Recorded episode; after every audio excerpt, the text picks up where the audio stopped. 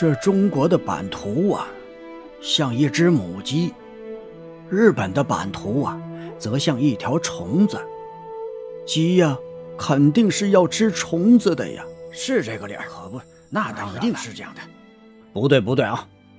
那日本呢，像一条卧蚕；中国呀，像一片桑叶。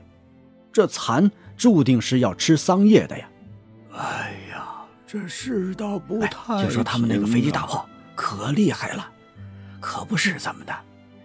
哎呀，鸡和虫，蚕和桑，为什么要这么比喻呢？为什么不比喻作两只同巢的鸟儿，两片并蒂的叶子呢？这或许是人类本性中的一种潜意识吧。中国人竟然说我们像只虫子，我们就要让他看看我们的厉害。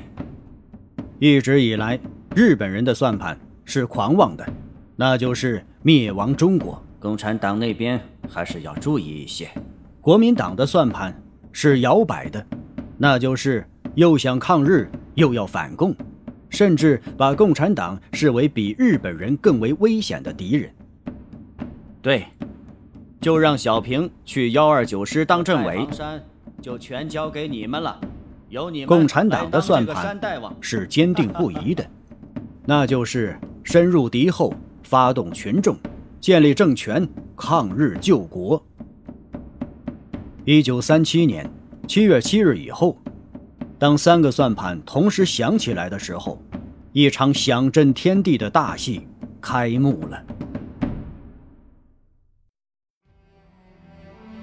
一九四零年冬天，邓小平和刘伯承率领幺二九师司令部，悄悄地住进了太行山深处的一个小山村赤岸村。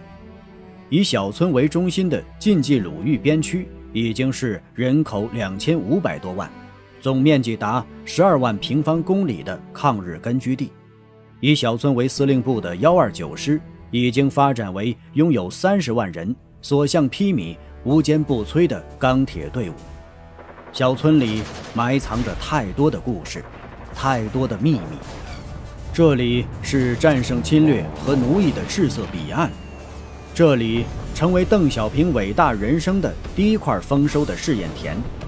让我们一起走进硝烟弥漫的战争年代，领略伟人叱咤风云的飒爽英姿。欢迎您收听由喜马拉雅出品的长篇纪实文学《赤案》，邓小平在晋冀鲁豫，作者李春雷、李亮，演播北海听云。